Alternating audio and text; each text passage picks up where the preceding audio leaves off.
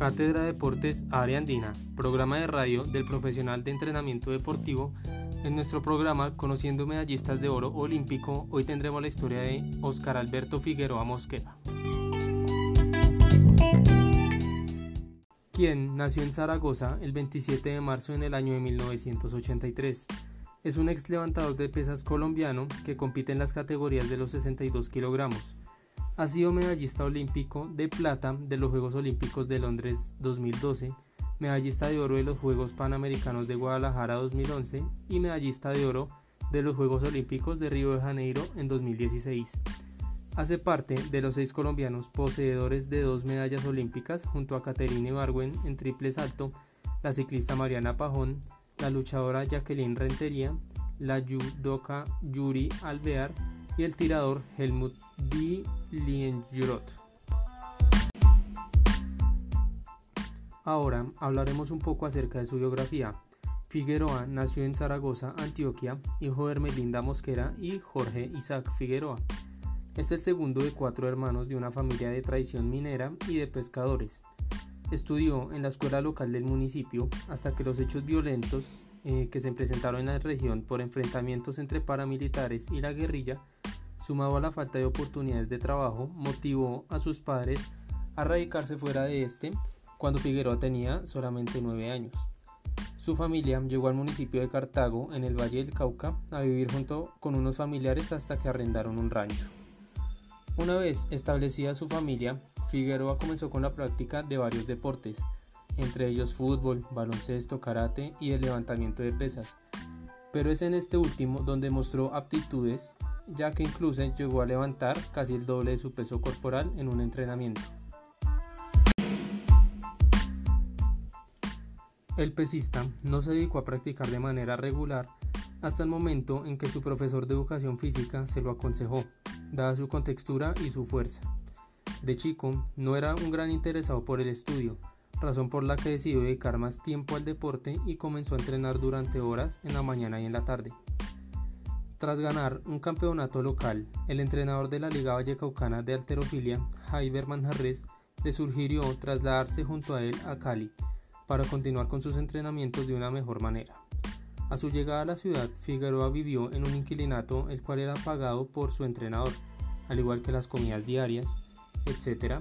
Poco tiempo después del inicio de sus entrenamientos, el pesista comenzó a ganar en los campeonatos departamentales, lo cual hizo ganar el ingreso al programa de alto rendimiento del Instituto de Deporte y Recreación del Valle del Cauca.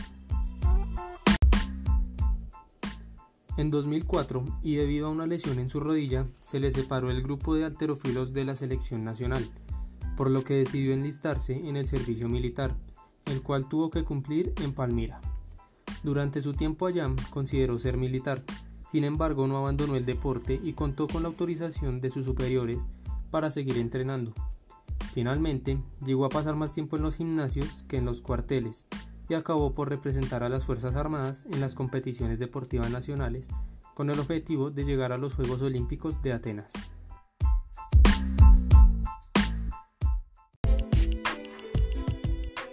Ahora hablaremos acerca de su trayectoria en los Juegos Olímpicos. En 2003, Figueroa clasificó a sus primeros Juegos. Lo hizo en el Campeonato Mundial de Alterofilia de 2003 celebrados en Vancouver. La preparación en los Juegos de Atenas la realizó en Cali a principios del año 2004 y la culminó en el Campeonato Panamericano de Alterofilia con sede en la misma ciudad, donde consiguió una marca de 262 kilogramos levantados. La competencia de los 56 kilogramos de los Juegos Olímpicos de Atenas 2004 se celebró el 15 de agosto. En los Juegos de 2008 celebrados en Pekín, se realizaron las competencias de la categoría de los 62 kilogramos. Figueroa llegó al certamen como uno de los favoritos al subir al podio, luego de lo hecho en los campeonatos mundiales desde los Juegos anteriores. Practicó durante meses, con 2 kilos más de lo necesario para ser medallista.